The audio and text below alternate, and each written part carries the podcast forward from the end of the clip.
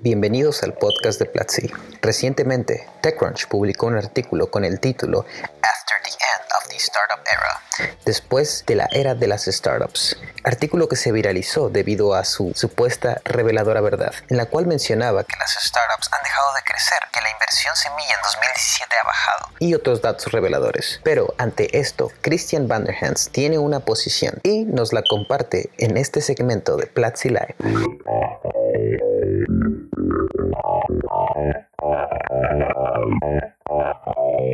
Muy buenas noches a todas las personas que nos están acompañando esta semana en Platzi Live. Más que hablar esta semana de las Sevander News, de las noticias que han sucedido, esta semana quiero hablar particularmente de un artículo que llamó muchísimo mi atención, que nace de TechCrunch y que luego fue extrapolado hacia otros medios y también se discutió muchísimo en Twitter por medio de gente muy influyente en Silicon Valley, que me encanta a mí seguir. El artículo habla de la era dorada de las startups y cómo se acabó. That's it, se acabó. That's, that's it. Ya no hay startups en Silicon Valley. Y cómo, mientras que en muchísimas latitudes, particularmente en Latinoamérica, lo que está pasando hoy en día en Medellín, en Colombia, lo que está pasando en Buenos Aires, en Santiago de Chile, en Guadalajara, Madrid, eh, Barcelona, para crear nuevos Silicon Valleys, en el mismo Silicon Valley, en la misma bahía, estamos viendo un cambio fundamental de cómo las grandes empresas están manejando al talento humano y son los que tienen realmente las billeteras para hacer importantes inversiones que pueden cambiar nuestro ecosistema. Es interesante porque cuando se habla de esto, obviamente hay muchas referencias hacia la era de las .com, cuando se inyectaron millones de dólares en startups que crearon los primeros portales de Internet. Muchos de ellos fracasaron, pero otros le dieron vida a grandes proyectos. Fue en esta época donde Yahoo empezó a brillar. Fue en esta época y en los legados donde Google empieza a crearse. Y hoy en día las grandes gigantes de Internet, particularmente eh, aquí, aquí en Platzi Live hablamos constantemente de ellas, todo lo que es Amazon, todo lo que es Apple, Facebook, Google, Twitter, y otras también, eh, bueno, Microsoft también está en esa lista, y otras que no son tan grandes, pero que se apuntan hacia, se acercan hacia un IPO, los Airbnbs, los Ubers, los Lyfts, los Stripes, los Dropbox, y todas estas empresas que tienen todo el calibre para llegar a crecer, pareciera que son los que están dominando el mercado, y pareciera ser que en Silicon Valley cada vez hay menos emprendedores, hay cada vez menos startups. El talento se quiere ir a la seguridad. Cuando muchas personas me preguntan de esto eh, en las calles de San Francisco, me gusta mucho pensar que el nuevo Corporate America, el nuevo trabajo corporativo en Estados Unidos, es particularmente estas empresas y eso es lo que se refleja allá. Si quieres un buen sueldo y quieres seguridad, obviamente tienes que buscar trabajar para un gran Google o para un gran Facebook, pero el trabajo ya no va a ser tan divertido, probablemente tu aporte va a ser mínimo. Y es cierto que las startups tienen un camino difícil para empezar, pero la realidad es que en los últimos cuatro años he visto que todas las rondas semilla, las rondas seed, han sido eh, navegables para muchas empresas y para muchos fundadores con muy buenas ideas. Y yo no creo que pase tal cosa como que se acaben las startups. Sí está pasando particularmente que las rentas y los precios de todo están subiendo altamente. Y adicionalmente con esto, las empresas tienen que pelear no solo por talento humano con grandes salarios, eh, con grandes inversiones en nuevas áreas, sino también con muchísimos perks.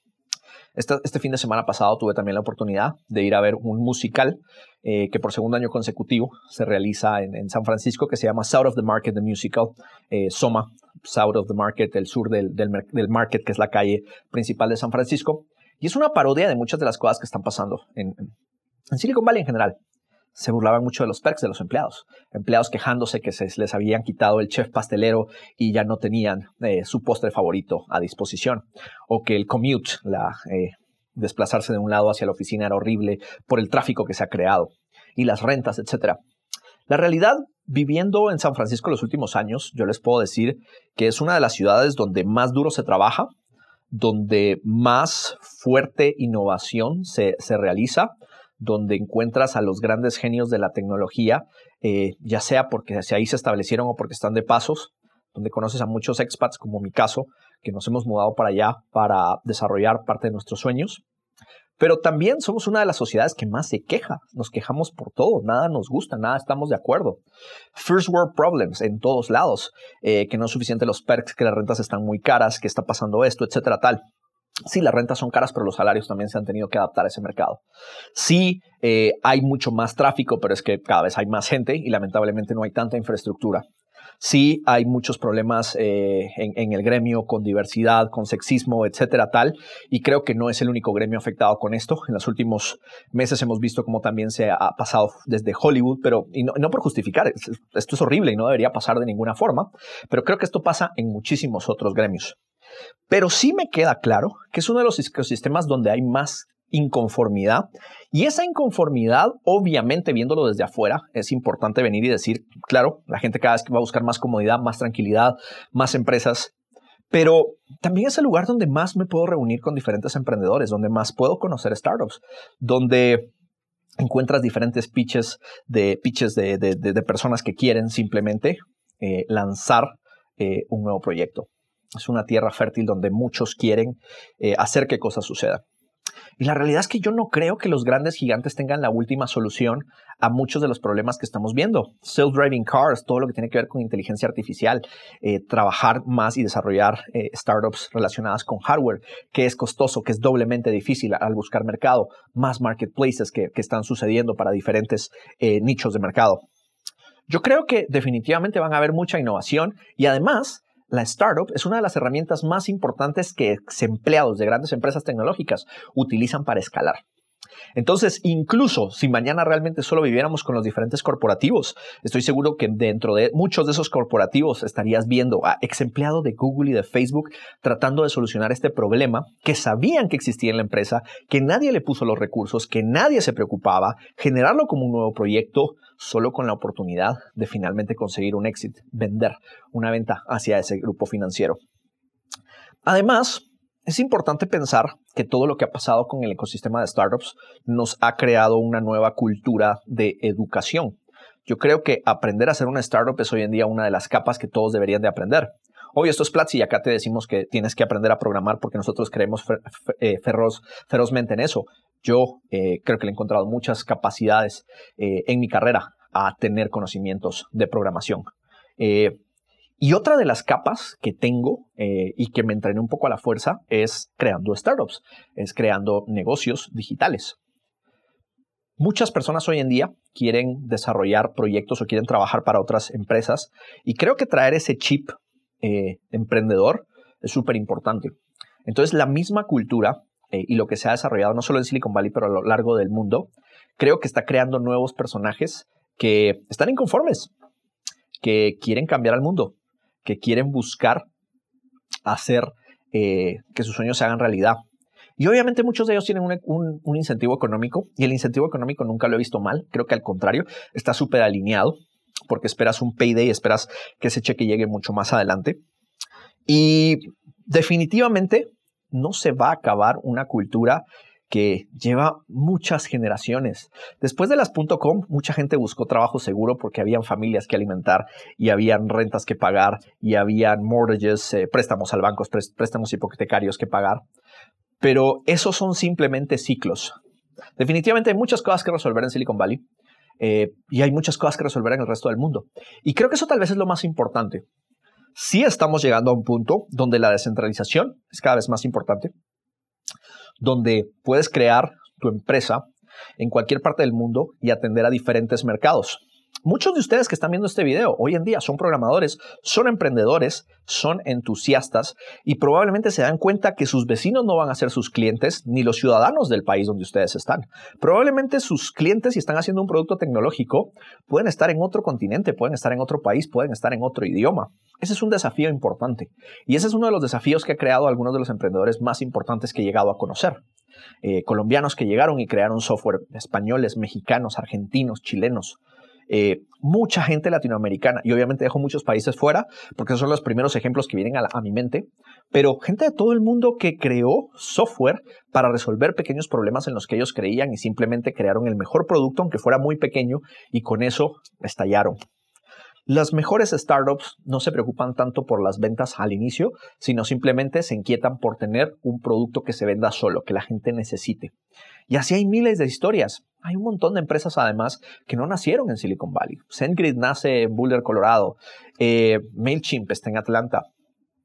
Eh, Dell está en todo el área de Texas. Yo sé que me fui un poco lejos en la historia. Pero la realidad es que existen muchísimos modelos.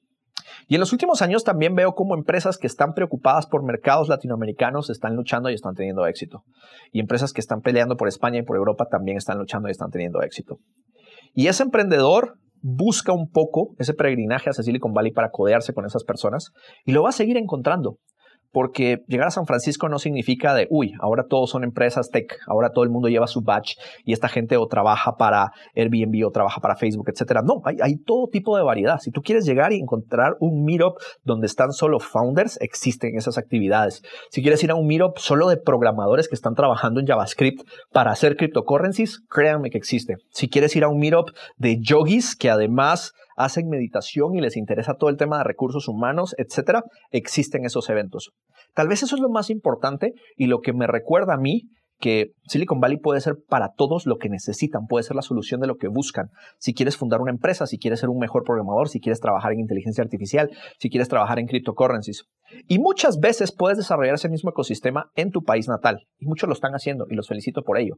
Pero siempre tratan de conectarse con alguna fuente porque existen esos, esos parámetros.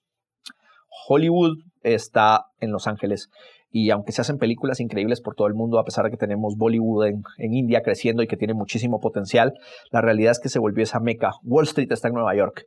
Hay ciertas cosas que simplemente eligen una ciudad para desarrollarse y crecer y obviamente cada vez se vuelve más competitivo.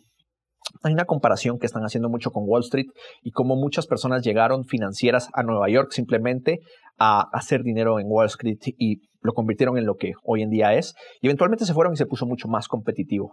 Creo que lo mismo pasa con el mundo tech y creo que ustedes tienen que aprender de startups y las startups no se van a morir. Como no se murieron los blogs, tuvimos Medium y renovaron. Todos los canales han sido renovados constantemente. Ya no usamos Yahoo ni los portales, pero seguimos buscando y ahora la búsqueda la estamos haciendo en nuestros móviles y la estamos haciendo con voz y la estamos haciendo en dispositivos que nos escuchan todo el tiempo. Y tal vez lo que más me queda es que tecnología, a pesar de que sigue siendo una categoría importante para nosotros, es la categoría más importante en lo que enseñamos con educación, es más que eso. Tecnología hoy se usa para, para desarrollar cualquier tipo de negocio. Cualquier tipo de negocio hoy con software puede ser más interesante o cualquier negocio de software hoy conectándose con negocios tradicionales pueden ser mejores. Y yo sé que van a haber startups increíbles de las que todavía no tenemos idea, que van a cambiar todo con cryptocurrencies. Y sé que la inteligencia artificial nos va a dar muchos dolores de cabeza y muchas alegrías, porque cada vez están las computadoras tomando decisiones mucho más interesantes para mejorar nuestra calidad de vida. Y sé que se vienen los drones y se vienen empresas de hardware y se vienen muchísimos segmentos.